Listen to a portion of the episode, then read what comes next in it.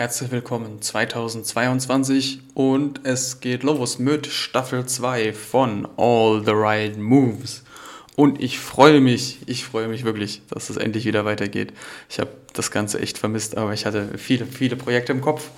Und zwar ähm, habe ich mein Buch fertig geschrieben. Ähm, da will ich jetzt aber auch eigentlich gar nicht so weit ausholen, was da so im Buch noch alles auf euch zukommt. Es ist ja noch nicht veröffentlicht, also da kommt auf jeden Fall noch was auf euch zu. Aber ich möchte jetzt erstmal mit euch in das Jahr 2022 starten. Und zwar habe ich da eine sehr, sehr coole Episode, die auf euch zukommt. Und zwar ähm, fangen wir direkt mal an mit einer schönen Folge vom lieben, lieben Chris.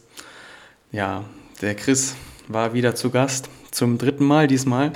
Und diesmal haben wir weder über Sportstudium noch über ähm, Fitness-Influencer oder sonst was geredet, sondern diesmal hat Chris aus den Nähkästchen über seine Lieblingsdisziplin gesprochen, den American Football. Und ich sage euch, es wird legendär.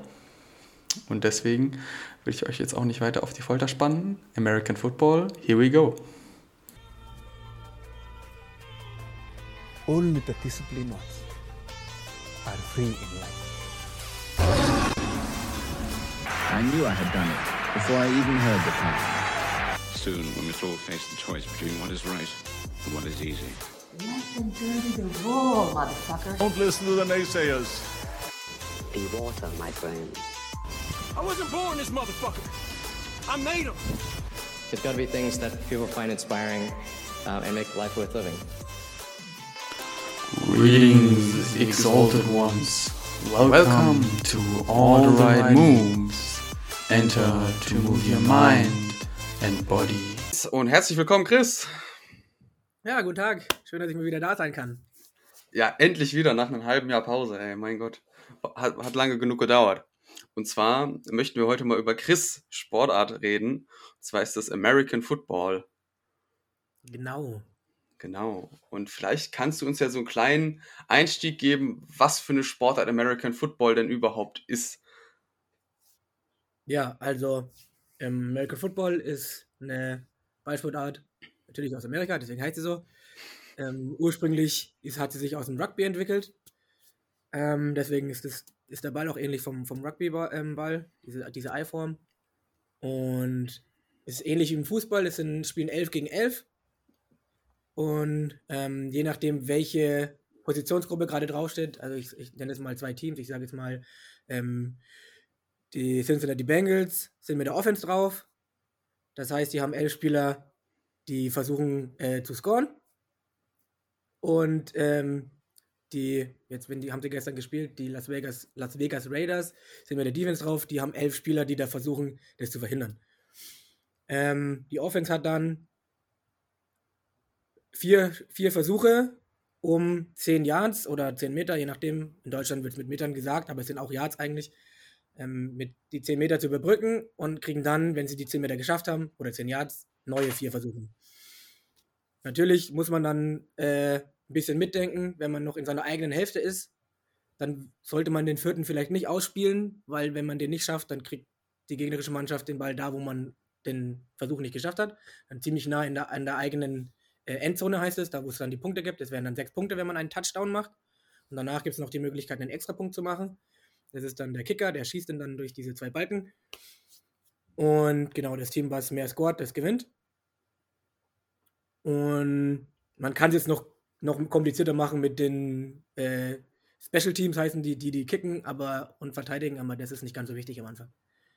Also, ich glaube, ich, im, im Wesentlichen geht es ja darum, dass es ein Endzone-Spiel ist. Also Ziel sollte es ja sein, den Ball, soweit es geht, auf die gegnerische Hälfte zu bringen, ne? Wenn ich das richtig genau. verstanden habe. Okay. Ja. Und jetzt hast du es schon angesprochen, es gibt Offense und Defense. Das heißt, es gibt ja dann wahrscheinlich auch ähm, unterschiedliche Positionen und Spieler, die unterschiedlich agieren müssen, weil ich meine, ein Offense-Spieler muss ja wahrscheinlich komplett anders rangehen als ein Defense-Spieler.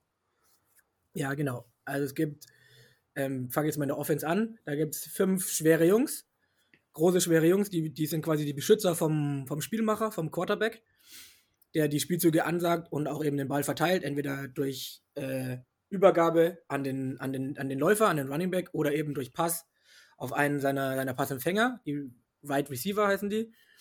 Ähm, und die fünf schweren Jungs, die haben, da gibt es natürlich äh, einen in der Mitte, dann zwei Guards nennen die die und zwei Tackle. Das ist so von innen nach außen, Mitte, dann die nebendran und nach außen. Und die müssen, obwohl sie so schwer sind, sehr beweglich und sehr schnelle Hände haben. Dann müssen sehr, sehr beweglich sein und sehr schnelle Hände haben, weil die eben die Verteidiger, die auf sie zukommen, versuchen müssen, immer wieder wegzu ja, punchen.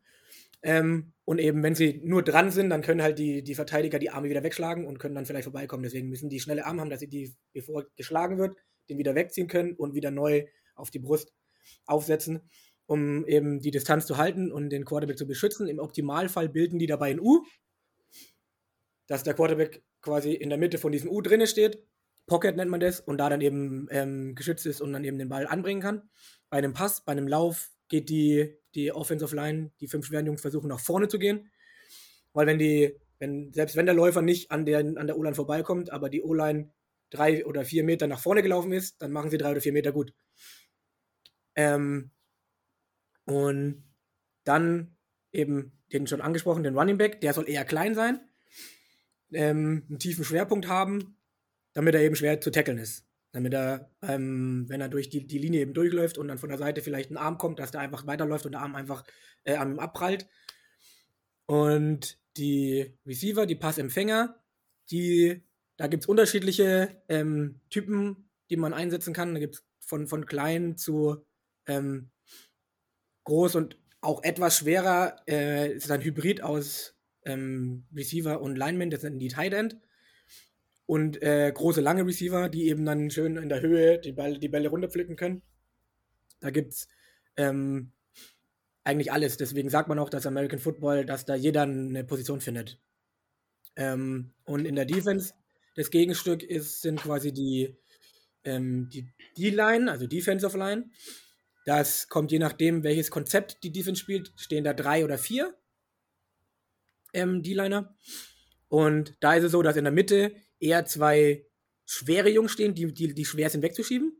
Und außen an, an der Edge, wie man das so schön nennt, ähm, im American Football, die versuchen, die sind eher, eher muskulös und eher schnell und versuchen eben da vorbeizukommen, um dieses U eben zu verhindern, dass sie von am U vorbeikommen, um eben den Quarterback zu erwischen, zu sacken nennt man das, wenn man den ähm, zu Boden bringt.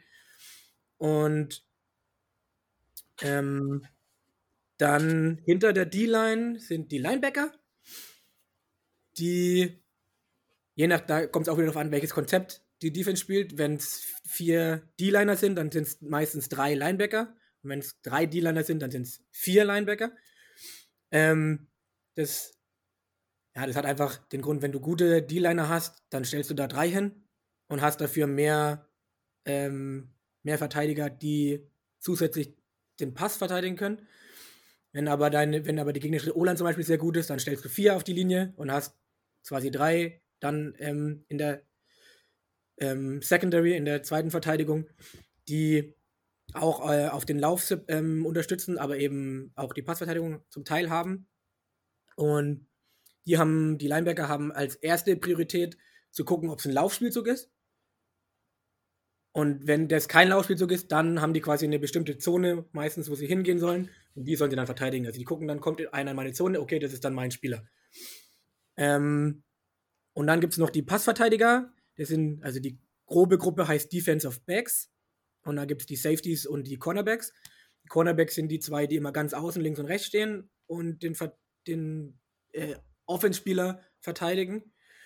Da kommt es auch doch an, ob die ähm, Mann-zu-Mann-Verteidigung haben oder eben eine Zone. Ähm, dann spielt man das ein bisschen anders, stehen die auch anders da. Das verrät dann manchmal auch der Offense, ob die jetzt äh, ähm, Mannverteidigung spielen oder eben äh, eine, eine Zoneverteidigung haben.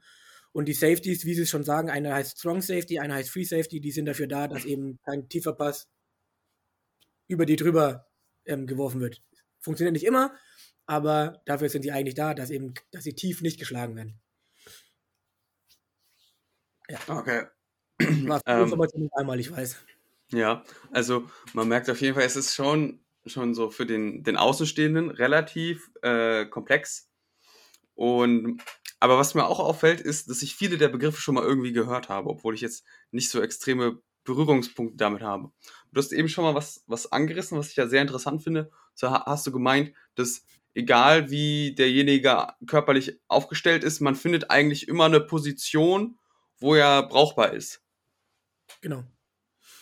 Ähm, ja, das also, ich, ich sag, ich komme ja vorher, habe ich Trampoliton gemacht, sehr lange, ne, ähm, so knapp 16 Jahre. Und das ist halt ein krasser Einzelsport. Und ja, auch wenn es da Teamwettkämpfe gibt, aber du springst halt für dich, machst deine Übung und danach ist der nächste dran und dann werden einfach die Punkte addiert. Und ähm, für mich ist American Football das eine der ultimativen Teamsportarten, weil du musst einfach deine Aufgabe erfüllen und nur wenn du deine Aufgabe auf deiner Position erfüllst, kann der andere neben dir auch seine Aufgabe richtig machen, weil wenn du verkackst, dann muss es irgendeiner in Anführungsstrichen ähm, ausgleichen. Oder es passiert eben ein tiefer Pass oder beim Lauf, wenn du nicht in dein richtiges, in deine richtige Lücke reingehst, dann ist eben deine Lücke auf und dann wird es halt ein langer Lauf und solche Sachen. Und da ist, also in der Defense vor allem, ich spiele Defense, ich bin Cornerback. In der Defense ist es ähm, sehr, sehr wichtig zu kommunizieren, weil die Offense, die kriegt ihr Play gesagt und dann weiß jeder, okay, ich laufe dahin, ich block den, ich mache so und so. Aber wir, also die Defense muss ja darauf reagieren. Was macht denn die Offense? Und deswegen ist bei, in, der, in der Defense Kommunikation unfassbar wichtig. Und macht halt auch diesen, also für mich diesen Reiz aus. Du musst halt kommunizieren, gleichzeitig musst du noch auf das reagieren, was du siehst. Und ähm, ja, das ist halt einfach, macht unfassbar Spaß. Also ich habe auch, ähm, als wir vor ein paar Monaten ein bisschen wenig im, im Training waren, habe ich auch andere Positionen, die ich mit meiner Körpergröße eigentlich gar nicht spielen sollte, ähm, mal probiert. Und also mir würde auch die Line Spaß machen, aber dafür bin ich einfach zu klein. Da würde ich nur verprügelt werden. Ja, gut, das glaube ich. Also das ist ja, ähm, ist natürlich auch so eine Sache, wo du dann erstmal überhaupt von der reinen Körpergröße unterscheiden musst. Aber dann ist es ja auch äh, so, wenn ich, also wenn ich mir jetzt einen Footballspieler vorstelle, dann denkt man immer, das sind so riesige Kanten, ne? So mit was weiß ich, wie viel Kilo Muskelmasse auf den Rippen. Aber gibt's denn da auch leichte Jungs? Oder also, wenn du jetzt, wie war das, der Du hast irgendwas von einem Läufer gesagt, der müsste dann ja klein und flink sein. Oder Running Back? Ja, die, also genau, ja, Running Back. der, der Running Back, der ist schon auch recht schwer, weil der halt ähm, dadurch, dass er der, der Läufer ist und eigentlich, ähm, also man sagt immer, äh, der Running Back, auch wenn er in Kontakt ist, die Beine sollen sich immer weiter bewegen, wie eine Nähmaschine. Ähm, deswegen, also der hat schon ganz schön eine Klotze Oberschenkel. Die, die wiegen schon einiges. Wer aber tatsächlich nicht so viel auf dem Rippen hat, meistens sind die Cornerbacks. Die sollen meistens recht drahtig und schnell sein, einfach. Ähm, Weil es eben so ist, dass die Receiver den Vorteil haben, die Passempfänger, sie wissen genau, was sie laufen. Und du als Verteidiger musst halt hinterherlaufen manchmal. Und dann ist es halt gut, wenn du, wenn du recht schnell bist. Und die müssen nicht so viel Masse haben, um eben schneller zu sein. Also sie müssen nicht unnötig Masse mit, mitschleppen. Und gleichzeitig auch die Receiver, da gibt es teils, teils, da gibt es Receiver, die sind groß und übelst die Viecher, sage ich jetzt mal. Übelst muskulös. Beispiel ist DK Metcalf von den Seattle Seahawks. Der ist übertrieben muskulös auf 1,97 oder so. Ähm, und aber auch dementsprechend schnell. Viele sagen, das ist, das ist, der, der, der ist ein Cheatcode, weil irgendwie der kann sich viel zu gut bewegen für das, wie er aussieht und wie, wie groß er ist. Und dann gibt es aber auch ähm, einen, einen AJ Green, der halt sehr dünn ist als Receiver. Aber auch sehr groß. Also es ist, es, es, es gibt wirklich unterschiedliche Typen, auch für die gleiche Positionsgruppe, die funktionieren. Ich spiele jetzt Corner, ich bin jetzt auch nicht der Größte ähm, für Cornerback. Und mittlerweile auch nicht mehr der leichteste. Ich muss wieder ein bisschen abnehmen, aber das ist mein Problem. ähm, und genau, also man, natürlich, wenn man jetzt nach Amerika guckt, ins College oder an, in, in der NFL, da sind natürlich, das ist die Creme de la Creme, ja. Da ist natürlich, da wird ja ausgesieht ohne Ende. Ich glaube, vom College kommen 1,6 Prozent der ganzen Spieler aus dem College schaffen es in die NFL. Also das ist fast nix. Ähm, oder 2,6, irgendwie so, 1 oder 2,6, ich weiß nicht mehr ganz genau. Und also da ist er schon extrem ausgesiebt, deswegen sind die halt alle groß, alle gut trainiert für, für ihre Positionsgruppe. Aber in, in Deutschland ist es ja eben, ist ein Vereinssport, da kann es jeder ausprobieren, da ist jeder willkommen. Also es gibt niemanden, zumindest wie ich erlebt habe, der irgendwie angeguckt wurde und gesagt wurde, hey, was machst du denn hier? Es war immer, alle wurden mit offenen Armen empfangen, egal wie, wie groß, wie schwer, wie klein, wie dick, wie dünn, wie ähm, ja, also es war immer willkommen, weil man in Deutschland halt einfach von Spielern, die freiwillig kommen, halt lebt. Ne, Der Verein braucht es, dass eben immer mal wieder Leute vorbeikommen und sich das angucken wollen, weil es eben, wie gesagt, es ist ein Vereinssport, ganz normal. Und wenn Leute, gibt viele Leute, die auch dann kommen, das ausprobieren und solange alles ohne Pad ist, ist alles cool und sobald dann mit Pad ist und einmal man Hit abbekommen hat, dann, oh nee, das ist doch nichts für mich. Ähm, deswegen auch an der Stelle, wer das gerne mal probieren möchte, jetzt ist eine gute Zeit, weil jetzt im Moment ist Aufbau, äh, ist, ist Aufbau, ist Vorbereitung, da wird noch nicht getackelt, da kriegt man schon ein bisschen Input, schon ein bisschen, wie läuft es denn wirklich beim Football, weil viele denken ja, es ist einfach nur elf laufen aufeinander und wollen die verprügeln, in Anführungsstrichen. Ist aber gar nicht so, es ist, wir sagen immer, es ist äh, Schach auf Rasen, ja, weil da, der, der Offense-Coordinator, der die Spielzüge in der Offense reingibt, der gibt quasi einen Spielzug rein und die Defense versucht, darauf eine Antwort zu haben. Mit dem Spielzug, den die Defense bekommt, also die kriegt natürlich auch einen Spielzug. Ähm, kann ich, ja, das ist schwierig zu erklären, wenn man es nicht sieht, aber ähm, in der Offense, wenn jetzt auf jeder Seite zwei Receiver stehen, zwei, die tief, äh, tief hochlaufen auf dem Feld, ähm, da gibt es dann eben verschiedene Konzepte. Kann man zum Beispiel sagen, die beiden inneren Receiver, die laufen ähm, einen Five and Out, also bis 5 Meter und dann 90 Grad nach außen. Und die äußeren beiden laufen ähm, auf 10 und laufen dann 45 Grad nach innen, nach oben. Mhm. Ähm, und darauf muss eben die Defense eine Antwort haben. Also spielen sie das ähm, Man-to-Man, 1 gegen 1, oder spielen sie das in der Zone und welche Zone äh, passt denn dann? Und so weiter. Deswegen, also es ist viel, viel komplizierter. Habe ich auch am Anfang, habe ich auch nicht gedacht, dass es so kompliziert ist, als ich angefangen habe. Ähm, ich hatte angefangen in der Offense und ich glaube, im Jahr, wo wir aufgestiegen sind, 2018, hat unser Playbook äh, 55 Spielzüge gehabt, die man alle wissen musste. ähm, Also 55 für die Offense oder 55 für 55 Offense und für die die. Offense. Okay, ah, ja, ja, ja. 55 nur für die Offense. Man hat, also meistens spielt man nicht alle, aber man sollte theoretisch alle kennen. Ja, ja, also theoretisch, wenn ein Coach sagt, wir machen jetzt keine Ahnung XYZ, dann musst du wissen, okay, bei XYZ habe ich den und den Weg und okay. Ja. Krass. Und dann war es auch noch so, dass eben die Plays, also ich glaube, die Hälfte der Plays hatte noch zwei verschiedene Varianten. Also da wurde das Play, da wurde der Spielzug angesagt, dann haben wir uns aufgestellt und je nachdem, wie dann die Defense sich aufgestellt hat, wurde dann eine der beiden Varianten umgecallt. Ah, Also war okay. dann so, dass wir, wenn, wenn die Verteidiger eher weiter weg waren, dann haben wir quasi kürzere Routen gecallt, weil die dann, ähm, dann sind wir von ausgegangen, dass sie in die Zone haben und eher tief droppen, eher nach hinten gehen. Und wenn die nah standen, dann geht man von aus, dass die äh, 1 zu 1, also Mannverteidigung spielen. Dann hatten wir eher tiefe Routen, weil dann kann man ihn am Anfang schlagen und dann kann der Ball quasi über den Verteidiger drüber geworfen werden zu einem in die Hände. Ähm, und in der Defense, 2019 war- bin ich dann in die Defense, da hatten wir, glaube ich, auch so knapp 40 Plays. Und wir spielen in Deutschland, also das ist noch sehr Amateur.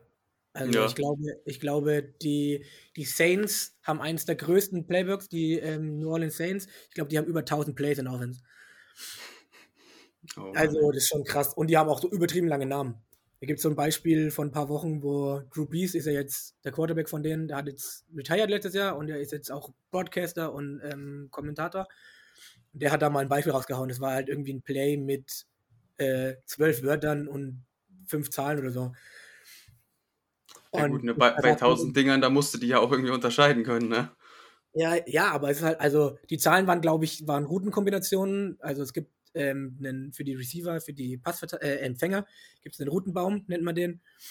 Und der ist von 0 bis äh, 9. Und die, jo, jetzt kriegst du gleich ein bisschen Footballwissen, pass auf. Ähm, die geraden Zahlen sind Routen, die nach innen gehen, also zum Quarterback hin. Und die ungeraden Zahlen gehen nach außen, immer zur Sideline, zum, zur Auslinie. Und je nachdem, also je höher die Zahl, desto höher ist, äh, die tiefer ist die Route. Ah, okay. Also quasi eine 9 ist dann ganz tief. Genau, 9 ist einfach nur gerade hoch. Nennt man Fly oder Fade. Einfach Ah, gerade hoch. Versuchen seinen Verteidiger ähm, an dem vorbeizurennen und einfach gerade hoch. Das ist natürlich, ja, also das, das hatte ich schon so ein bisschen im Kopf, dass das sehr taktisch ist, aber wenn man das jetzt so nochmal so aus erster Hand hört, dann äh, glaube ich, ist die Bezeichnung Schach auf Rasen schon durchaus angebracht. Ähm, also du musst, also quasi der Coach muss ja wissen, also der Coach ist ja dann in dem Moment so ein bisschen der Schachspieler, weil er muss ja wissen, okay, wie stelle ich meine einzelnen Figuren Figuren auf Genau. und welche Anweisung gebe ich denen? Boah, ey, das ist schon krass. Ähm, und was du auch so ein bisschen angerissen hast, ist so der, der Unterschied zwischen äh, Football hier und Football in den USA. Also da ist ja generell alles viel mit Highschool-Sport und College und irgendwelchen Stipendien. Also da ist das ja nicht so vereinsmäßig organisiert, sondern da wird das ja eher über die Schulen und Colleges und so geregelt in, in dem Jugendbereich, sage ich mal, und in den Amateurbereich, bis es dann halt irgendwann zu den Profimannschaften geht. Ja. Ja, genau. Also da ist auch, also zumindest für die Schulen, für die Sportler noch nicht, aber für die Schulen ist da sehr viel Geld auch im Spiel. ähm, und also die, die, die Coaches dort in, in den Colleges, die verdienen auch ziemlich, ziemlich gut. Das, was ich letztens mal gelesen habe. Und genau, also da ist es ist immer noch dieses Denken so, ähm, wenn ich das, wenn ich es in die NFL schaffe, dann sorge ich für meine Familie und dann, dann funktioniert es. Also bei sehr vielen ist es so, ähm, dieser Gedanke. Das ist der einzige Weg, um aus dem Ghetto rauszukommen, so, war, so in der Art. Und also da ist halt auch die, die Arbeitsweise ganz anders. Die, die stehen zum Teil 5 Uhr morgens auf, dann trainieren die schon zwei Stunden, bevor die in die Schule gehen. Ähm, dann durch die Schule selber, wenn sie da ein Stipendium haben, haben sie dann auch nochmal Krafttraining, dann haben sie äh, Meetings, wo sie eben Spielzüge durchgehen oder eben im Training, wie, wie, wie blöd, wie gut bist du die Route gelaufen, wie gut hast du das oder schlecht hast du das verteidigt, je nachdem. Ähm, dann haben sie eben äh, am Nachmittag dann das normale Footballtraining und dann am Abend nochmal ein Meeting und so weiter. Also es ist schon sehr, sehr intensiv. Das, was sie im College studieren, die meisten zumindest, ist nur so Alibi-mäßig. dass, dass, dass sie quasi was äh, abgeschlossen haben, aber ihr eigentliches Ziel war eigentlich nur, in die NFL zu kommen. Und ja, wie du es schon angesprochen hast, es ist ja dort so, das System ist einfach so, um für die NFL Nachwuchs zu produzieren. Für die Profiliga ist ja im, im Baseball, im Basketball nicht anders dort. Ähm, die wollen immer wieder Nachschub bekommen und dafür ist dieses System eben in der Highschool und im College angelegt. Und in Deutschland ist es halt einfach Vereinsbasis auf äh, Vereinsbasis und dort kann jeder, egal wie fit er ist, hinkommen und Fußball spielen, wenn er das möchte. Ja, das Ja. finde ich, finde ich schön, weil also dieses, ich habe lang genug mit Leistungsdruck in den Sport gemacht, das muss ich jetzt nicht nochmal haben. Ähm, klar hast du da auf deiner Positionsgruppe, wenn die, wenn da viele Leute sind, auch diesen Druck, dich durchzusetzen, damit du in der Startelf stehst, nenne ich es jetzt mal. Aber das ist halt immer noch ein freundlicher Rahmen, weil es halt einfach Vereinssport ist. Macht ist ja, du gehst da hin, weil es dir Spaß macht und nicht, weil du, weil du dadurch deine Familie ernährst irgendwann. Ja, also du hast ja schon, schon recht, dass da ein ganz anderer Druck hinter ist, wenn du quasi dieses Ziel hast, so von wegen, ah, ich möchte jetzt irgendwann mal da Profi werden und meine Familie ernähren. Und ähm, also das kenne ich jetzt aus dem Football nicht so direkt, weil ich da keine Bezugspunkte habe, aber wir hatten das zum Beispiel beim Triathlon öfters, ähm, dass wir halt hier oben in, in Nordhessen quasi gute Leute hatten und die sind dann ähm, von uns gewechselt zu Darmstadt oder so, weil Darmstadt halt in der Bundesliga ist. Und die wollten halt quasi den Sprung dahin schaffen in den Profisport. Und die meisten sind dabei dann aber total ausgebrannt. Also die haben dann damit angefangen und ähm, also um Profi zu werden, da musst du schon echt äh, dann Biss haben. Und ich glaube, dass das natürlich, wenn du in diesen, diesen ganzen College-Rahmen bist, ne, wo, wo du schon sagst, ne, so, weißt du, die ma machen ja eigentlich nur das und die haben halt quasi die Möglichkeit, so, sie sind im College und entweder schaffen sie vom College den Sprung in die NFL oder sie sind halt irgendwie in der Sackgasse, ne? Genau. Oh Mann, ey. Also es ist, es ist dann schon so, dass die, weil die ja dann eben alles auf eine Karte gesetzt haben und äh, das Studium, was sie genommen haben, halt mehr oder weniger ähm, ne, für die Katz ist, weil es, keine Ahnung, was die dann machen, also irgendwas Leichtes, wo man halt nicht viel machen muss für. Ähm, nicht alle, aber ziemlich viele. Ja, es gibt natürlich auch, es gibt auch einen, ich glaube, es ist ein O-Liner, der ist Doktor. Ähm, aber das ist halt, das sind halt Ausnahmen. Das ist halt, das machen halt nicht viele, solche, so krasse Studiengänge oder so. Und dann sitzen die halt erstmal da und wissen halt nicht, wie es geht weiter, wie es geht, wie geht's weiter. Und jetzt versuchen sie in Amerika, versuchen sie jetzt nochmal eine neue Liga äh, ins Leben zu rufen. Oder die hat, glaube ich, was letztes Jahr oder vorletztes Jahr, haben sie eine Saison gespielt, XFL oder so hieß die, glaube ich. Und die ist dann mitten in der Saison, sind die, glaube ich, schon pleite gegangen. ähm, und die hat jetzt irgendwie dieses, letztes Jahr, hat, glaube ich, äh, Dwayne Johnson und noch mit noch ein paar anderen haben die Liga jetzt gekauft und wollen die nächstes Jahr wieder ins Leben rufen, keine Ahnung. Also es ist dann so eine Frühlingsliga quasi, weil es ist ja von Februar, 13. Februar ist der Super Bowl. Und dann jetzt bis Mitte August ist, ist ja dann kein Football quasi. Und Mhm. diese, diese Lücke wollen sie quasi mit einer neuen Liga füllen. Ah, okay. Und, ähm, und es gibt auch so regional bezogen, in den einzelnen Staaten gibt es auch so kleinere Football-Ligen noch für Leute, die ähm, das weiter spielen wollen, aber ich glaube meistens nur Flag-Football. Ähm, ich weiß gar nicht, ob es noch eine normale Liga so für den Spaß in Anführungsstrichen gibt mit, mit normal Tackle-Football, mit Helm und Pad. Das weiß ich gar nicht. Ähm, aber genau, das, das ist halt das, der negative Teil an diesem äh, amerikanischen System, dass wenn du halt aus dem College das nicht in die Profiliga geschafft hast, dann dass, dass du meistens den Sport dann gar nicht weitermachen kannst. Ah, okay. Dieses normale Vereinssystem, was bei uns ist, gibt es ja noch nicht. Ja, ähm, wie ist das denn in, in Deutschland mit den Ligen? Also gibt es da so quasi so, so eine Kreisliga für Football oder gibt es da nur eine deutsche Liga oder wie ist das aufgebaut? Ähm, also es gibt äh, insgesamt, glaube ich, mittlerweile sechs Ligen. Die unterste heißt, glaube ich, Aufbauliga. Wie es dann hochgestaffelt ist, weiß ich leider nicht. die, die Namen habe ich mir, glaube ich, nie gemerkt. Ich glaube, dann Landes, äh, ich glaube, Landesliga oder Oberliga, Landesliga, äh, Regionalliga ist dritte, der spielen wir. Dann GFL, also German Football League, GFL 2 und GFL 1. Mhm. Ähm, genau, das sind die Top, Top 2 äh, Ligen. Und seit letztem Jahr gibt es ja noch eine europäische Liga wieder, eine neue. Die European League of Football, äh, gegründet von Patrick Isume mit Kollegen und drumherum. Ähm, Patrick Isume ist ja der Coach auf äh, Pro7 Max, bei, wenn da Spiele übertragen werden. Ah, okay. Footballspiele. Ähm, also einer der Kommentatoren dort, der von Anfang an, seitdem das übertragen wird in Deutschland, mit dabei war oder ist. Selber auch Football gespielt, selber auch äh, gecoacht. Oder ich glaube, er coacht sogar noch. Und er ist eben jetzt der Commissioner von der European League of Football. Ähm, das hat dazu geführt, dass äh, 2021 die deutsche Liga ein bisschen ramponierter war, weil eben viele, weil da keine, es wurden neue Teams gegründet, aber es wurden natürlich keine neuen Spieler hergezaubert. Die Hm. mussten irgendwo herkommen und die wurden eben dann aus der ersten und zweiten Liga von vielen Vereinen, ich sage jetzt nicht weggeschnappt, sondern die sind ja freiwillig dahin, aber ähm, ja, das war, das war ein bisschen, lief ein bisschen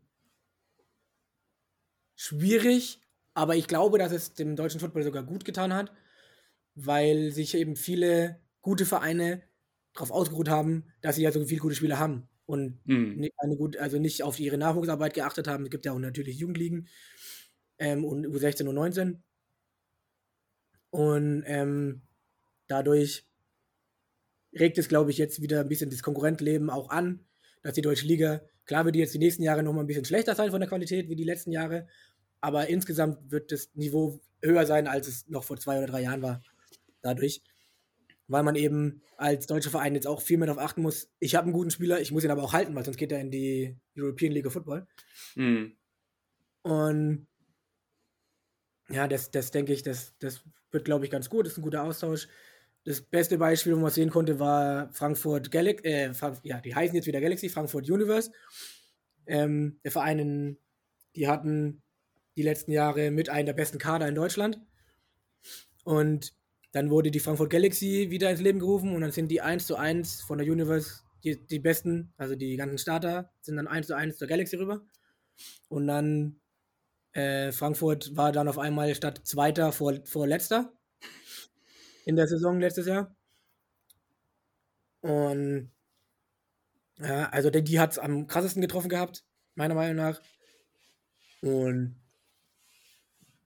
ja, aber in, also wie gesagt, insgesamt hat es, glaube ich, das Konkurrentleben wieder ein bisschen mehr belebt, weil es war tatsächlich die letzten Jahre immer so im Nord, also es gibt eine Nord- und eine Südliga in Deutschland, also quasi zwei Divisions sind und dann in den Playoffs spielen dann immer Nord gegen Süd. Äh, Nordmeister gegen die Südmeister ist dann quasi der German Bowl. Ist dann so das große Finale. Mhm. Und das war entweder im Süden war, war das, das Halbfinale quasi immer, die letzten Jahre immer Schwäbisch Hall gegen Frankfurt Universe. Irgendwie vier oder fünf Jahre hintereinander.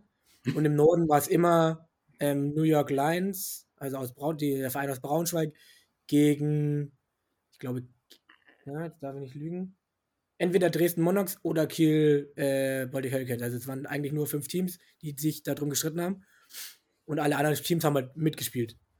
Und dadurch Ja. ist jetzt eben mal wieder ein bisschen mehr Trubel reingekommen, dadurch, dass die ELF gegründet wurde und auch eine, eine erfolgreiche Saison gespielt hat eigentlich.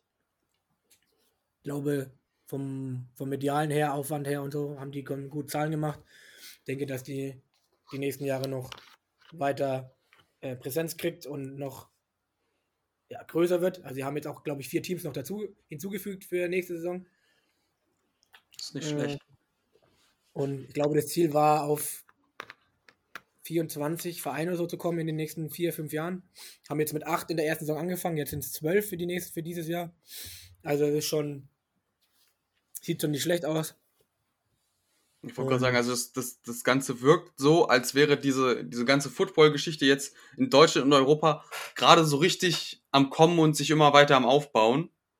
Und dass es noch nicht so ist, wie jetzt, keine Ahnung, wenn wir Fußball als Beispiel nehmen, wo es quasi in Deutschland und gibt's die Bundesliga gibt seit, keine Ahnung, 80 Jahren oder was. Und da ändert sich nicht mehr viel dran. Und es gibt Europa League und Champions League gibt auch schon seit Ewigkeiten und da ändert sich nichts mehr dran. Und bei Football ist es alles noch nicht so, noch nicht so hundertprozentig fest und ändert sich noch so ein bisschen, ist noch so ein bisschen im Aufbau und versucht so das, das Richtige zu finden. Ja, genau. Also es gab, es gab schon mal eine, eine äh, NFL Europe, aber das war quasi, die haben, äh, das waren eigentlich amerikanische Teams. Also die hatten äh, Spieler, die quasi für die, für die NFL, für die Teams zu schlecht waren, in Anführungsstrichen. Die haben sie quasi nach Europa geflogen und haben da quasi eine NFL Light, wie es auch einige genannt haben, ähm, versucht aufzuziehen, aber das war, glaube ich, zwischen lass, lass mich nicht lügen, 1998 und 2007 oder so. Und da war das eben noch nicht so präsent und die haben halt extrem viel Minus damit gemacht und deswegen haben sie es wieder eingestellt. Aber da gab es eben auch diese Namen, äh, Frankfurt Galaxy, ähm, Hamburg ähm, Sea Devils und so. Und die Namensrechte haben sie tatsächlich wieder bekommen von, von ein paar Teams. Deswegen gibt es auch wieder ein paar Teams. Aber dieses Mal ist es meiner Meinung nach professioneller aufgezogen. Es gibt natürlich noch äh, Ecken und Kanten, das hört man aber immer nur von Leuten, die im Team drin sind, die in einem Team wirklich spielen. Also das wird natürlich nie in die Öffentlichkeit getragen, dass es da noch wirklich Probleme gibt. Aber ich denke, dass es insgesamt diesmal funktionieren kann. Muss nicht sein, aber also ich, ich hoffe es, weil es eben, wie ich schon gesagt habe, äh, das Konkurrentleben auch für die deutsche Liga anregt. Und auch für zum Beispiel für Österreich, da war, glaube ich, die letzten zehn Jahre ein Team immer auf dem ersten Platz. Die haben jetzt in die ELF gewechselt. Das heißt, auch für die österreichische Liga wird es dann wieder interessanter. Ähm, und so wird halt eben in Europa, in, den- in, den, in den anderen Ligen, wo eben Teams vielleicht jetzt halt weggebrochen sind, die vorher da eh schon saugut waren, bisschen auch das Konkurrenzleben in den anderen Ligen wieder angeregt und das Niveau steigt. Da freue ich mich schon drauf. Das ist gut. Also, ich meine, das, ähm, das Ganze muss man ja mit Hand und Fuß aufziehen und so wie sich das anhört, sind sie da jetzt schon auf einem guten Weg und ich sag mal so, das trägt ja auch zur Qualität vom Sport bei, wenn das Niveau generell steigt und wenn man auch, also wenn die Spieler dann ja auch einen Anreiz haben, weil ich sag mal so, wenn die dann irgendwie in Deutschland in der, in der, äh, bei, hier heißt es, GFL, in der ersten GFL unterwegs sind und dann gibt's ja quasi für die nichts Höheres, außer sie würden halt in die USA zur NFL wechseln. Und da ist wahrscheinlich der Sprung zu groß. Ja. ja. Und dann arrangieren die sich halt damit, ja, hm, wir sind, sind halt auf demselben Leistungsniveau. Und wenn du sagst, so, keine Ahnung, ähm, dass quasi die Halbfinale in den Ligen immer den letzten fünf Jahren dieselben waren, dann kommt man ja auch irgendwann in so eine Stagnation rein. Ne? Ja. ja, wie gesagt, jetzt letztes Jahr eben nicht, weil ja Frankfurt Universe sehr gebeutelt war, aber ähm, jetzt müssen sie halt mal zeigen, was sie recruiting-technisch und in der Jugend ausbildungstechnisch hin äh, können. Ja. Ähm, gibt es denn gibt es denn überhaupt Leute, die quasi in, in Deutschland oder Europa so gut sind, dass sie in die NFL wechseln? Also, weil, sag mal so, in dem Moment, wo es um American Football geht, ist wahrscheinlich die NFL die höchste Liga, beziehungsweise die beste Liga in dem Sinne. Genau. Ähm, also es ist schwierig. Ich weiß, dass der deutsche, amerikanische deutsche Footballbund, weiß ich, wie der genau heißt, ähm, ich glaube American Football Bund Deutschland oder so, die haben eine Kooperation mit der kanadischen Football-Liga. Also in Kanada gibt es das auch. Da, ist es, da sind die Regeln ganz klein bisschen anders, aber nicht schlimm. Ähm, dass die haben so ein äh, International Players äh, Konzept erstellt, dass man, dass die dann quasi zu einem Combine auch eingeladen werden. Also so ein, so ein Testtag, wo die eben verschiedene äh, Skillsets testen, verschiedene Übungen ähm, gemacht werden müssen. Und das hat die ELF anscheinend auch für die NFL hingekommen, dass die in so ein internationales äh, International Player Program, glaube ich, heißt es, ähm, drin sind. Da war jetzt zum Beispiel, oh, wie heißt er denn? Jacob Johnson, glaube ich, heißt er. Ein Fullback von den New England Patriots. Ist ein Deutscher. Mit der mhm. Nummer 47. Ähm, der ist durch dieses ähm, International Player Programm dahin gekommen, aber ich weiß nicht, ob das über die LF, ELF war oder noch schon über die noch über die GLF. Das weiß ich leider nicht mehr, weil ich glaube, der ist da schon jetzt zwei Jahre und so lange gibt es die ELF noch nicht. Ähm, also da, da sind die dran und es gibt natürlich auch ähm, Amis, die jetzt in Deutschland leben, die ein Programm für Jugendliche aufgezogen haben. Ähm, ich weiß leider nur die Abkürzung, PPI nennt er das. Ähm, und der macht quasi, quasi ähm, Workshops und äh, Lehrgänge und so weiter, um die eben auch auf so wie Art Combine vorzubereiten. Ja, auf diesen 40-Yard-Lauf, auf äh, Vertical Jump, Hochspringen, Weitspringen und so weiter. Äh, müssen die alles machen auf dem Stand. Und ähm, von Darmstadt hat der zwei O-Liner ins College geschafft. Also die haben zwei, die haben Stipendien bekommen. Und generell ist der Einfluss ins College zumindest jetzt international schon ziemlich hoch. Natürlich immer noch im Prozentsatz sehr, sehr wenig, aber es wird international geguckt, nicht mehr nur in Amerika. Hm. Tatsächlich. Und wie es dann in die NFL klappt, das weiß ich nicht. Also ich weiß, dass es zwei Receiver in die NFL-Geschäft haben, die eine deutsche Mutter haben, aber eigentlich in Amerika aufgewachsen sind. Also die waren High School, College. Ähm, die sind dieses, diesen äh, Prozess trotzdem, haben den trotzdem gemacht. Aber das sind quasi die ersten deutschen Leute auf der Skill Position. Es gab schon welche äh, D-Line und O-Line, aber die auch übers College dort ähm, eben in die Teams gekommen sind. Also so direkt aus Deutschland in die NFL, glaube ich, gab es noch gar nicht. Und ich denke auch nicht, dass es in naher Zukunft passieren wird. Also dadurch ist, dafür ist einfach die, die Qualität vom Training viel zu unterschiedlich, weil die eben, wie ich es schon am Anfang gesagt habe, in Amerika die trainieren halt fünf, sechs Stunden am Tag, plus mhm. Meetings, die wir noch haben dazu. Ja, dieses ganze theoretische Wissen, das haben wir in Deutschland ja gar nicht. Ja, das haben viele Coaches nicht mal. Und ähm, mir wurde auch immer gesagt, dass wir in Deutschland vom Playbook her ungefähr fünf Jahre hinter dem College spielen. Also das, was vor fünf Jahren im College gespielt wurde, spielen wir jetzt in Deutschland. So. Ob das noch so ist, weiß ich nicht, aber ähm, so wurde das grob halt uns immer, immer rangetragen. Von daher ähm, ist dann auch oft so, dass, dass dann so vor allem viele junge Coaches in Deutschland, die dann sagen so, oh, ich habe das und das, das Play gesehen und da, da, da und das funktioniert. Aber es funktioniert meistens dann in Deutschland gar nicht, weil die Defense das gar nicht so spielt, wie das aktuell quasi gespielt werden sollte, sondern die spielen das quasi noch, wie es vor, vor ein paar Jahren war. Und dann klappt Mhm. dieses halt nicht ähm, in der Offense. Und das, das sehen aber viele Coaches halt leider nicht und wollen dann ihren, weil sie jetzt das tolle neue Playbook äh, gebaut haben, das muss auch funktionieren, das kann doch gar nicht sein und. Und ähm, das, eh- das, das ist so ein, meiner Meinung nach ein großer Unterschied äh, in Amerika. Da ist zum Beispiel oft auch so, dass nach der Halbzeit das Team, was extrem weit hinten liegt, auf einmal viel, viel besser spielt und die, die Offense auf einmal stoppt und selber auf einmal Punkte macht. Und der so, hä, was war denn jetzt los? Und das liegt einfach daran, dass die unfassbar gute Coaches haben, die dann quasi in der Halbzeit kurz analysiert haben, okay, die spielen das und das und das, da laufen die und die Plays gut dagegen, deswegen spielen wir die jetzt. Und ändern, also das, die machen ja immer quasi einen, einen, einen Gameplan vorher. Die, die tauschen ja mal Videos aus, äh, Spielvideos, wie sie, ähm, oder das wird sogar über die Liga gemacht, weiß ich nicht. In Deutschland machen das quasi die Vereine, tauschen sich unterschiedliche ähm, Spielvideos aus, dass man sie quasi analysieren kann.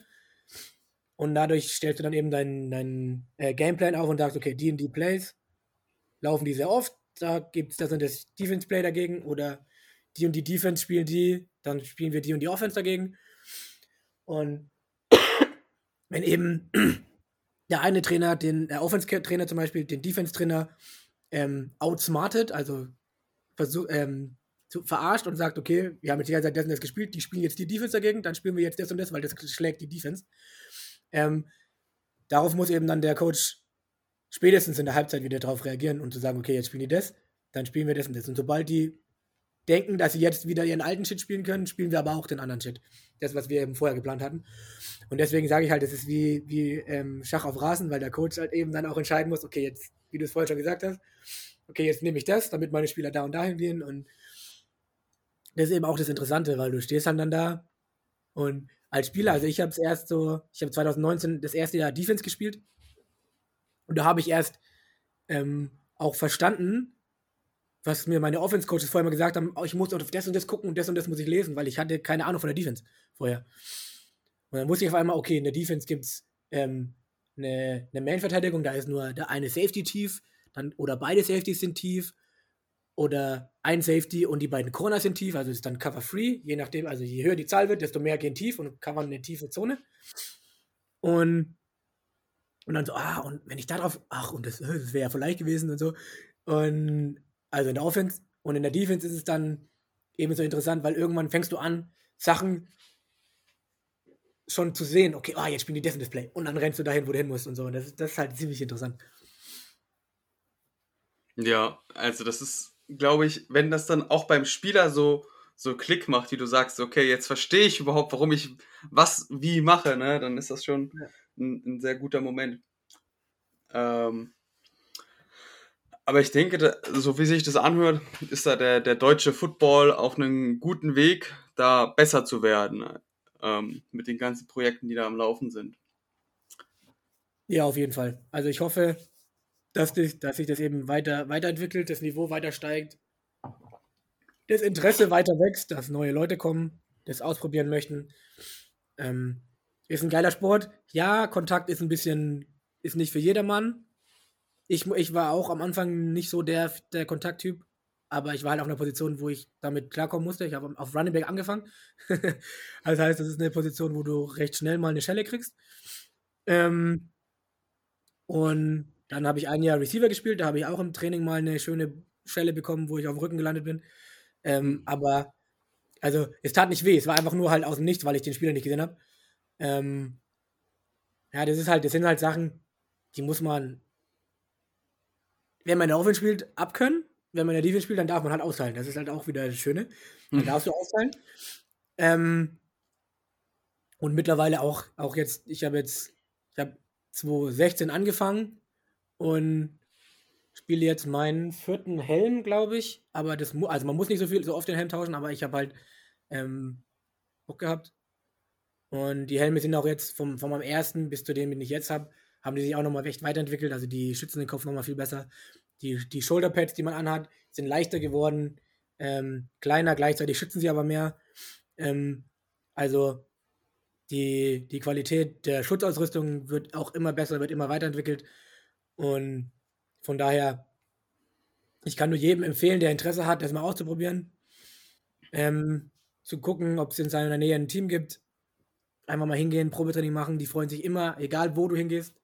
Außer jetzt vielleicht ein ELF-Team, die vielleicht nicht unbedingt, aber deutsche Teams ähm, in den deutschen Ligen, die freuen sich immer, wenn, wenn neue Leute kommen, wenn Interesse da ist, wenn man Interesse zeigt.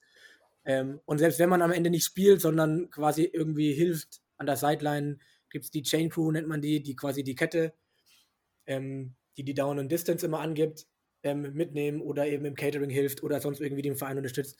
Ähm, das, das ist immer gerne gesehen. Und quasi, man wird dann da Teil von einer großen Familie. Das kann ich auch schon sagen. Also es ist immer sehr familiär, egal in welchem, in welchem Team man ist. Und ja, macht einfach, macht einfach Bock. Ich glaube, du würdest das auch nicht machen, wenn es dir keinen Spaß machen würde. ähm, ja, ich denke, das ist eigentlich, eigentlich schon fast, fast ein gutes Schlusswort gewesen.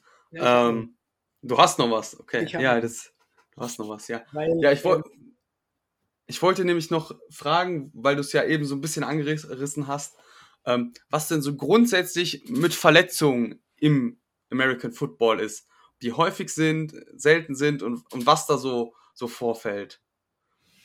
mh, Also warst Ja, du schon mal verletzt wegen Football? Ja, aber das war eigentlich, also das eine war Dummheit und das andere, äh, da, da war der Ball ein bisschen scheppert. Also ich habe mir den, den Finger mal ausgerenkt und der hat, also deswegen kann ich den auch nicht mehr gerade machen. Ähm, weil der hat, also war das, das Mittelstück, ist nach vorne, ist nach vorne ausgerenkt gewesen, weil ich hier oben an, an die Spitze vom kleinen Finger einen Ball bekommen habe, der ziemlich stark geworfen war. Und die Kapsel hat ein kleines Stück vom Knochen mit rausgerissen und das haben die beim Röntgen nicht gesehen. Und es hätte eigentlich operiert werden müssen und ähm, wurde halt dann nicht gesehen und dann, deswegen ist er jetzt ein bisschen schepp, aber das ist egal. Das ist nur so, so eine Kleinigkeit.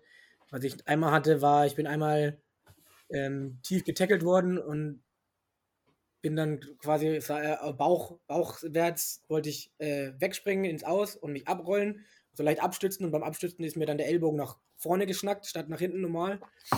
Da hatte ich dann ein paar, paar Monate mit dem Ellbogen zu tun, aber das war keine schlimme Verletzung.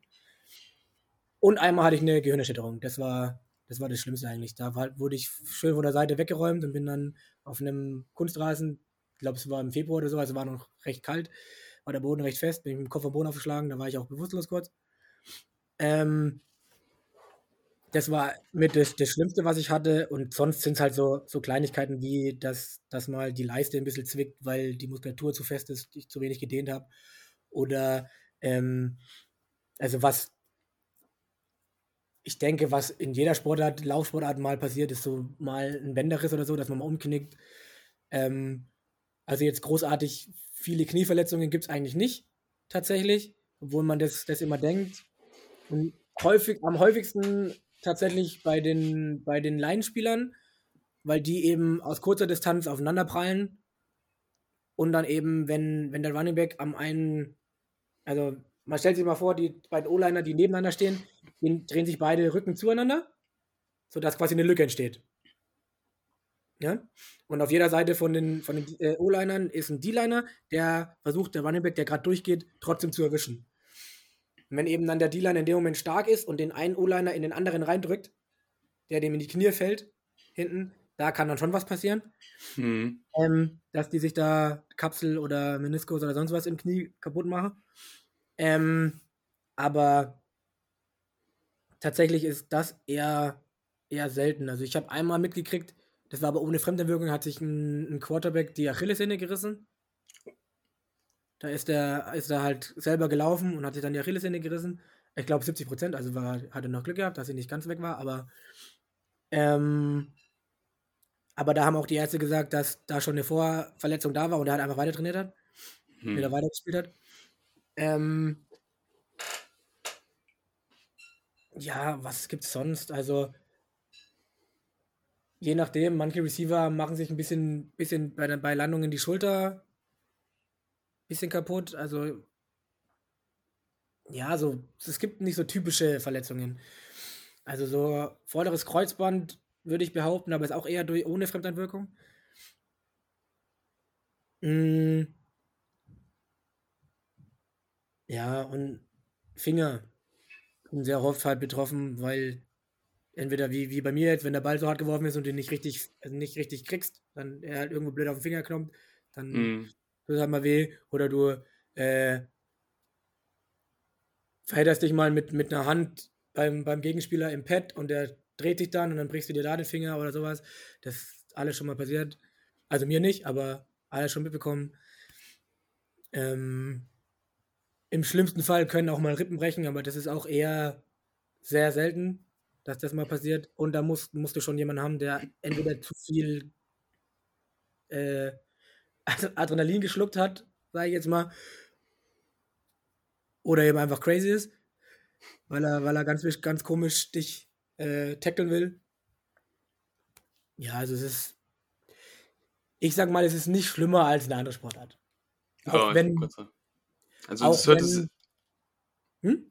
Nein, ich wollte nur sagen, das hörte sich jetzt für mich nicht schlimmer an, als wenn du jetzt einen Fußballer fragst, was er für Verletzungen hat. Oder, Ja, keine genau. Ahnung, Handballer. Also vor allem das Regelwerk wurde ja immer weiter angepasst, um die Leute zu schützen. Also ähm, früher konntest du halt, wenn, wenn ein Spieler ähm, den Ball gefangen hatte und dann gelaufen ist, geradeaus und der Verteidiger kam von links und dein Kollege ist links hinter dir und der Verteidiger hat ihn aber nicht gesehen. Dann durftest du den als, als ähm, Mitläufer von deinem ähm, Offense-Kollegen trotzdem wegballern, also Blindside-Hit geben. Das darfst du nicht mehr, zum Beispiel. Weil da verlieren Verletzungen, wenn du, wenn passieren halt Verletzungen, wenn du eben auf den Impact gar nicht vorbereitet bist. Ja. Ähm, da gab es auch vor sechs Jahren oder so in der NFL äh, einen, der dann fast querschnittsgelähmt war, deswegen, weil er einen, einen Blindside-Hit bekommen hat. Ähm, und dann wurde, wurde das auch immer nach und nach weiter angepasst, solche Regeln eben. Ähm, ist natürlich schade, dass immer erst was passieren muss, bis sowas passiert. Aber, also dem geht zum Glück wieder gut. Er kann normal laufen, aber er spielt halt kein Football mehr. Das, das kann er eben nicht mehr. Ähm, und was ich eigentlich noch sagen wollte, bevor wir jetzt auf die Verletzungsschiene gegangen sind, ne, ein Satz noch dazu. Und zwar, ähm, genau, beim Kontakt ist es, verliert der, der bremst. Also, oder der tut sich weh. Der, der Schiss hat und zurückzieht und der andere zieht aber durch, so wie er es gewohnt ist, ähm, da verletzt sich der, der zurückgezogen hat. Weil der eben ähm, Geschwindigkeit rausnimmt und in dem Moment auch sich weicher macht, als er wäre, wenn er schnell ist. Von den Mhm. Muskeln, von der Anspannung her in den Muskeln. Ähm, ja, weil, also, wie gesagt, wo ich die Ge Gehirnstellung hatte, ist das, der Spielzug, was wir gemacht haben, denn daran kann ich mich nicht erinnern und ich kann mich auch nicht an knapp 30 Minuten danach erinnern. Ja, also, das war schon eine ziemlich harte Stelle und mir wurde halt gesagt, dass ich stehen geblieben bin und der andere kam halt von der Seite und hat mich voll umgeräumt. So von, von hinten rechts.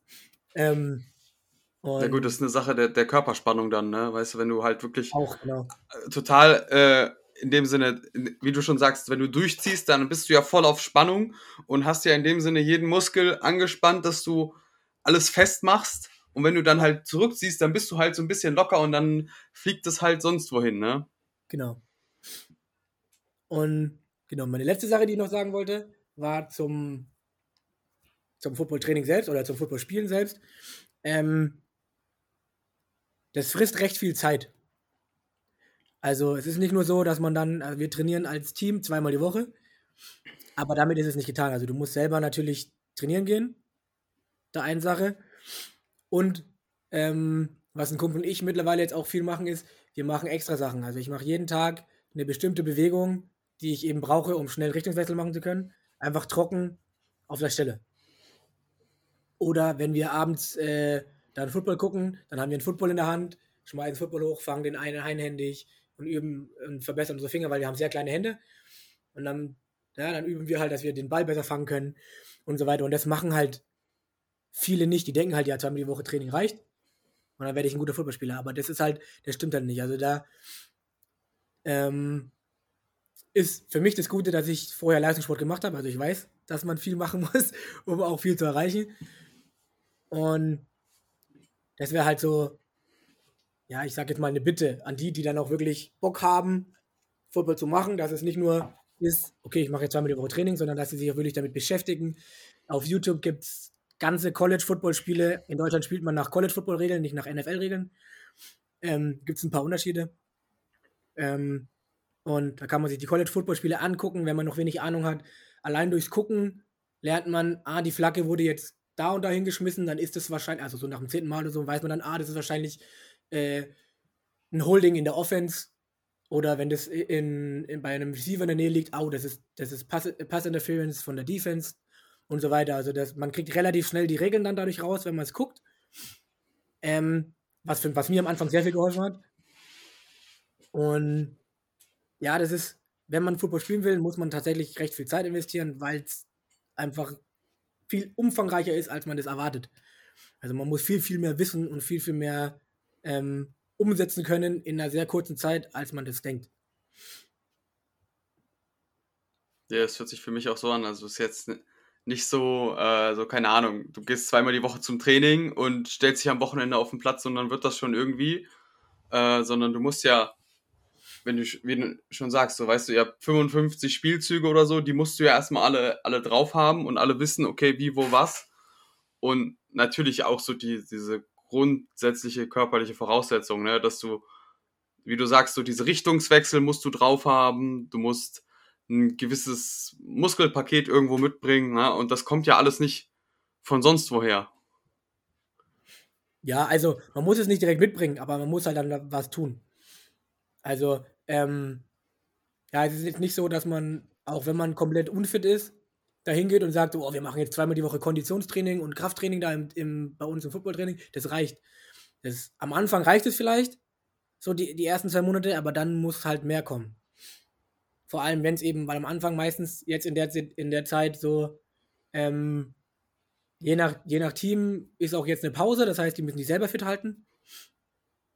Ja, bis äh, Ende Januar oder so. Ähm, wir haben das Glück, dass wir zweimal die Woche trainieren bei uns. Und aber halt, ähm, also wir haben Dienstag, Donnerstag Training und Montag, Mittwoch, Freitag wird halt noch selber trainiert. No, macht ja auch Sinn. Und ähm, ich habe jetzt, ich hab jetzt das, das Team gewechselt und als wir das da erzählt haben, da wurde erstmal, wie, ihr trainiert noch dreimal nebenher. So, ja, eigentlich viermal, weil wir Samstag noch extra Training machen. Äh, okay. und ähm, ja, für, für mich ist das halt recht normal. Also klar ist es für Leute, die vorher vielleicht gar keinen Sport gemacht haben, sehr, sehr viel. Ja, aber man muss ja nicht von 0 auf 100. Man kann ja erstmal das Footballtraining machen, dann sagen, okay, jetzt merke ich so nach dem Footballtraining am nächsten Tag, ich habe fast keine Muskelkater mehr oder ich habe gar keine Muskelkater mehr. Cool, dann mache ich jetzt noch eine, eine extra Einheit an dem freien Tag mit rein. Und dann kann man es ja steigern, dass man erst äh, zum Beispiel zwischen den zwei Einheiten eine Einheit noch dazu macht. Dann sagt man, okay, dann mache ich davor noch eine. Oder ähm, und es dann halt eben langsam steigert. Und in der Saison, wenn man dann wirklich das so weit geschafft hat, dass man auch wirklich spielt und ähm, dabei ist und in der Saison, die meistens so äh, Mitte April bis August, September ist, je nachdem, ähm, wie groß die Liga ist und wie viele Spiele man hat, ähm, ist dann, wird da eben das Programm im Gym, im Fitnessstudio ein bisschen runtergefahren, dass man quasi nur noch erhält und nicht noch versucht, noch mehr Power zu kriegen. Aber das, da gibt es halt auch einige, auch einige gute Spieler, die ich kenne, die dann einfach nichts mehr machen. Mhm. Und das ist halt, ja, also ich denke mal, also ich sag mal, wenn man, wenn man genug Footballerfahrung gesammelt hat schon, dann kann man das vielleicht mal machen in der Saison. Aber ich merke jetzt auch, ich bin jetzt nicht mehr der Jüngste. Ähm, ich hatte jetzt nach der Winterpause, in der ich mich recht wenig gedehnt hatte, auch direkt am Dienstag war direkt meine Leiste wieder zu und konnte am Ende die Sprints, die ich eigentlich immer am Ende vom Training mache, gar nicht mehr machen. Dann habe ich mich direkt am Abend noch und am Mittwoch dann wieder gedehnt und am Donnerstag war es gleich wieder besser im Training. Ähm, habe ich auch selber wieder gemerkt, äh, bisschen dummi, dass ich es nicht gemacht habe. So. Mhm. In, in den zwei, drei Wochen, wo wir frei hatten. Und das sind so Kleinigkeiten, die findet man aber natürlich auch raus, wenn man was macht. Weil wenn man nichts macht, dann weißt du nie, ob, ob was besser ist, wenn du, wenn du mehr machst oder ob es eben gleich bleibt. Und auch mein bester Kumpel, der, mit, der, mit dem ich zusammen gewechselt habe, der hat sehr lange auf andere Spieler gehört, die ihm gesagt haben, wie er, wie er pumpen soll, wie er trainieren soll und so. Und ich habe ihm von Anfang an gesagt, ja, vom, von deiner Körpernatur her spielst du am Ende eh die und die Position. Mach, trainier lieber äh, auf, auf, auf äh, Explosivkraft und nicht auf Masse und so ein Zeug. Und jetzt nach, nach vier Jahren dann so, ja, du hattest eigentlich recht. und ähm, ja, weil der, also er hat erst eine, äh, auf Linebacker gespielt, obwohl er genauso groß ist wie ich. Und dann haben sie gemeint, er muss schwer werden, er muss schwer werden, er muss schwer werden. Und dann hat er 20 Kilo zugenommen. Er ist von paar und 60 fast auf 80, ich glaube auf 80 Kilo hoch. Mm. Und war aber natürlich, wie wir auch dann erwartet hatten, für in der GFL 2 für die äh, besseren O-Liner dann doch immer noch zu leicht und auch äh, in Anführungsstrichen zu klein. Und ja, jetzt, er musste dann kurz äh, gesundheitlich äh, pausieren und hat dann jetzt gesagt, okay, jetzt will er eine Position, wo er ein bisschen mehr in Anführungsstrichen chillen kann. Spielt jetzt Safety, also Defensive Back auch, wo er ganz oben ist. Und hat jetzt schön auf knapp 62 Kilo runter trainiert. Und fühlt sich so fit wie noch nie und also ist mega gut. Hat seine, hat, hatte auch eine Zeit lang äh, Schienbeinschmerzen, wo der Arzt meinte, ja, die, die Knochenhautentzündung, die könnte schon chronisch sein, die ist jetzt komplett weg wieder. Und ähm, er sagt immer, also immer, wenn er, wenn er irgendwelche Fragen hat, dann, dann kriege ich eine Sprachnachricht, ja, guten Tag, Coach, ich habe mal wieder eine Frage zum Fitnesstraining und so. ähm, ja, aber guck mal, er hat hat's jetzt gelernt, dass, dass das, was du ihm sagst, wenigstens Hand und Fuß hat. Ja, was heißt Hand und Fuß? Also klar, bei manchen Sachen sage ich auch, musst du ausprobieren, ob es bei dir was bringt oder nicht. Aber ähm, ja, so ein das theoretische Wissen sollte ich haben, sagen wir mal so. Ja. Auf jeden Fall, ja. Meine, du, du, du studierst ja nicht umsonst. Und du hast ja auch lange genug Leistungssport gemacht und auch jetzt selber lange genug Football gespielt, damit man so ein bisschen Ahnung von der Materie hat, ne? Ja, das stimmt. Ja, sehr cool. Ähm, ich bin gerade am überlegen, irgendwas schießt mir noch durch den Kopf. Aber ich glaube, ich habe es vergessen. Egal. Ähm, nee. Hast du sonst noch irgendwelche Tipps für die Leute, die jetzt sagen, boah, geil, ich will unbedingt Football spielen? Ja, wie schon gesagt, also wenn, wenn ihr euch mit den, wenn ihr die Regeln noch nicht so gut kennt, dann eben auf YouTube einfach College Football ähm, Games eingeben, Full Game, dann werden euch da von den letzten, ich glaube, sechs Jahren komplette Spiele angezeigt. Sind natürlich recht lang, sind zweieinhalb Stunden ungefähr immer. Ähm, durch, dadurch durch die ganzen Pausen, wenn einer verletzt ist oder wenn blöde Werbepause ist und sonst was. Ähm, aber das Spiel, also die Spiele selber sind meistens sehr interessant.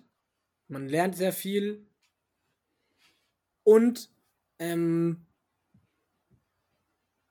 sucht euch irgendein Vorbild aus der NFL. Also wenn ihr euch, wenn ihr, wenn der NFL, bla bla bla, wenn ihr euch in der NFL schon auskennt und ein Lieblingsteam habt, eine Position habt, die ihr vielleicht mal ausprobieren wollt, sucht euch da einen Spieler, den ihr ähm, als euer Vorbild nehmt. Weil das macht es dann viel leichter für euch selber, auch Motivation zu finden, ah, ich muss jetzt, eigentlich muss ich jetzt noch trainieren gehen. Und dann, weiß ich, wenn du jetzt Thailand werden willst und sagst, ah, oh, Travis Kelsey, der ist schon geil, boah, aber der, der würde ja auch jetzt trainieren gehen. Okay, dann gehe ich jetzt trainieren. und ähm, ja, oder wenn es im College ist, dann im College, aber das ist meistens vom Alterunterschied her meistens zu groß, deswegen würde ich eher äh, NFL sagen. Ähm, und mache ich nicht anders. Ja, bei mir war das genauso. Ich habe auf Running Back angefangen. Da war mein Vorbild damals Marshawn Lynch von den Seattle Seahawks. Ähm, als ich dann Receiver spielen sollte, war es ähm, na, ich weiß gerade nur den Nachnamen. Adams von, oh, wie heißt er mit Vornamen? Jamal Adams, glaube ich, von äh, Green Bay Packers. Meiner Meinung nach ein der beste Receiver. Und jetzt auf die B, auf Corner ist es äh, Jalen Ramsey, ein Cornerback. Ähm, und ja, da kann man sich da auch Highlight-Videos von denen angucken, was machen die gut, was machen die vielleicht nicht so gut. Mittlerweile gibt es ab und zu von der NFL ähm, ja, so eine Art, so eine Art Meeting mit einem ehemaligen Coach, der auch ähm, Scouting und so ein Zeug für die NFL macht. Und der setzt sich dann mit dem Spieler hin und der Spieler selbst analysiert ähm, aus dem Spiel, was er denn da gesehen hat und warum er das so gespielt hat. Und so, das gibt es Okay. auch für verschiedene Positionen und das ist ultra interessant, was die da, was die da dann sagen, auf was die achten. Dann lernt man, dann sieht man auch mal, dass die vielleicht in Amerika äh, natürlich viel mehr in der Materie drin sind auch. Und ähm, ja, wie schon gesagt, sucht euch in der Nähe ein Team, wenn ihr Bock habt. Geht da einfach hin, schreibt die an, sagt, ihr wollt ein Probetraining machen. Ähm, ihr werdet da wirklich mit offenen Armen empfangen. Kann ich nur immer wieder sagen. Es ist nämlich wirklich so. Und ja, habt da eine geile Zeit, habt Spaß, lernt den Sport kennen. Die, ähm, viele Teams geben sogar Leihausrüstung, das heißt, ihr müsstet nicht selber irgendwie was kaufen oder was äh, leihen. Das ist ne, leider ein bisschen negativer Teil, weil man recht, recht viel selber kaufen muss. Es geht ein bisschen ins Geld, aber ähm, ja. Ist der geilste ist ja Ja. Aber du hast ja jetzt zum Beispiel gesagt, wenn ich mich richtig erinnere, dass du jetzt deinen deinen vierten Helm hast, ne? Ja, Innerhalb nicht, von. ich, aber nicht, weil ich, weil ich, aber nicht, weil ich musste, sondern weil ich wollte. Also, ähm, oder ist es vierter? Ist es eins? Ja, doch, tatsächlich, mein vierter. Ähm, aber das lag nicht dran, dass ich, dass ich, dass es sein musste. Also man sagt, so ein Helm hat so äh, drei bis fünf Jahre kann man den spielen. Gibt auch Leute, die spielen länger. Ähm, ja, das ist, kommt drauf an. Also je nachdem, und dann kommt es eben auch auf deine Positionsgruppe an. Also wenn du in der Positionsgruppe spielst, wo du fast nie was auf den Kopf kriegst, dann hält er sowieso länger. Also auf, als Receiver oder so sollte der sowieso länger halten, weil dann solltest du recht wenig auf den Kopf kriegen. Ähm, und die Line sieht es schon ein bisschen anders aus, weil die halt einen Meter auseinander sind. Kopf an Kopf. Und wenn die halt dann aus dieser tiefen Position, dass sie starten, hochkommen, dann ist es halt mal so, dass Facemess auf Facemess knallt oder äh, die kriegen mal eine Hand ans Gesicht und sonst was. Ähm, also die und die Line, da würde ich die drei Jahre dann schon, alle drei Jahre schon gucken, dass ich einen neuen Helm habe. Und ähm, ja, bei mir war es einfach, ich habe jetzt Team gewechselt und ich wollte halt meinen alten Helm nicht lackieren, sondern ich habe gesagt, dann hole ich halt einen neuen. Hm. Ja, okay. Also Ja, aber das ist ja. Würden umlackieren, aber ich habe jetzt, ich hatte da keine Lust drauf. Ich hatte dann gedacht, ich habe das Team gewechselt, dann habe ich einen von meinem Team, wo ich früher gespielt habe. Vielleicht gehe ich, gehe ich da aber wieder zurück, weiß ich noch nicht. Und ich habe dann einen neuen für den, für, fürs neue Team. Und dann sieht es gut aus. Zur Not habe ich dann irgendwann mal ein paar Helme bei mir in der Bude hängen. Und dann, Ich wollte gerade sagen, irgendwann hast du dann so einen, so einen Erinnerungsschrank so mit zehn Helmen von 20 verschiedenen Teams drin stehen oder so. ja, so viel glaube ich nicht, aber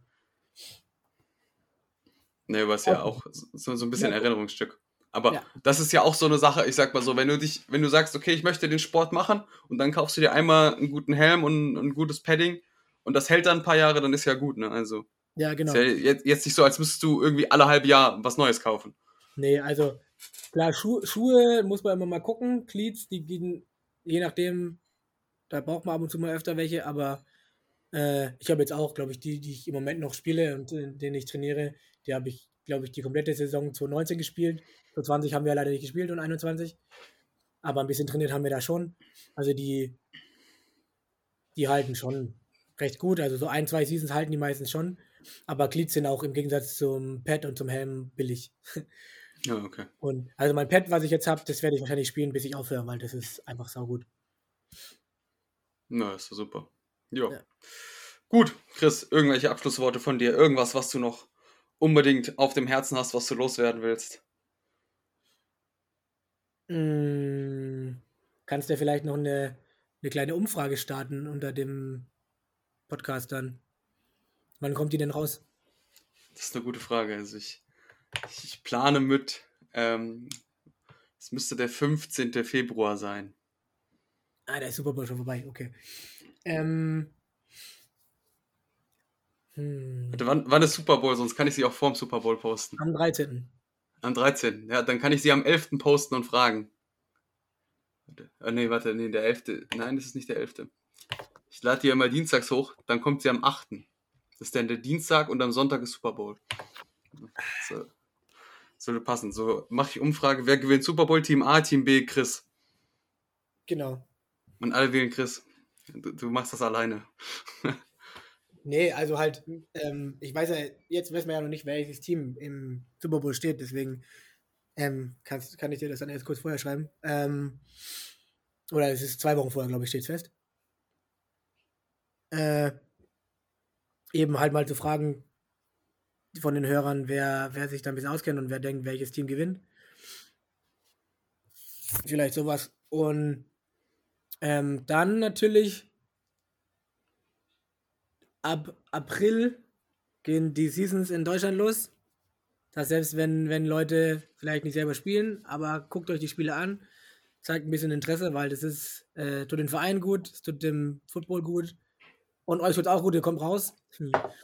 Ähm, und seht mal ein bisschen was von dem geilen Sport. Nicht nur drauf rumgeballert, sondern eben auch ein bisschen, oh, was spielen die denn? Auf was achten die in der Offense, auf was achten die in der Defense? Wie gesagt, Rasen auf äh, Schach auf Rasen, nicht Rasen auf Schach. Ähm, und ja, es ist einfach, es ist immer wieder eine geile Stimmung, auch selbst im Training ist eine geile Stimmung. Und ähm, von daher äh, öffnet euch der Sportart, schaut die nicht so mit äh, Scheuklappen an, ist anders als man äh, von außen erwartet und macht wirklich, macht wirklich Bock. Ja, sehr cool. Ähm, ich werde auf jeden Fall, ich werde es mal versuchen, dass ich dann im Sommer mir mal eins von deinen Spielen angucke, wenn das klappt. Yeah. Musst du mir mal euren Spielplan zukommen lassen dann. Ja, haben wir leider noch nicht, sonst hätte ich es dir schon gesagt. Ja. Das hätte Ja, ich schon eigensamt gemacht, mein, keine Sorge. nee, das kriegen wir sicherlich hin. Ja, sehr gut. Erstmal in dem Sinne danke, Chris, dass du dir die Zeit genommen hast. Danke für having me. So, das war's auch schon wieder für heute. Ich hoffe, dir hat die heutige Episode gefallen. Und wenn dem so ist, dann freue ich mich natürlich, wenn du den Podcast unterstützt. Und zwar gibt es da einerseits die Möglichkeit, das Ganze zu bewerten auf Spotify und iTunes. Man kann dem Podcast auch folgen auf Spotify oder einer anderen Plattform, auf denen du das auch immer gerade hörst. Und zudem natürlich freue ich mich auch immer, wenn das Projekt geteilt wird. Also wenn du einen Screenshot davon machst oder den Link dazu in deine Story auf Instagram, Facebook oder was auch immer packst. Einfach, dass wir mehr Leute erreichen und mehr Leute diese schöne Botschaft, dass Bewegung und Ernährung und Mindset alles zusammen Gesundheit bringt, verbreiten können. Genau. Und wenn du sagst, okay, der Podcast reicht mir aber noch nicht und ich möchte gerne meine persönlichen Ziele erreichen, dann kannst du dich gerne bei mir melden. Auf meiner Homepage kindlemove.com findest du einen Link, wo du dir ein persönliches Beratungsgespräch bei mir buchen kannst und dann können wir zusammen gucken, kann ich dir da vielleicht helfen und für dich eine individuelle Lösung finden, wie du deine gesundheitlichen Ziele erreichst. Genau. Und bis dahin würde ich sagen, bleib bewegt, dein Nils.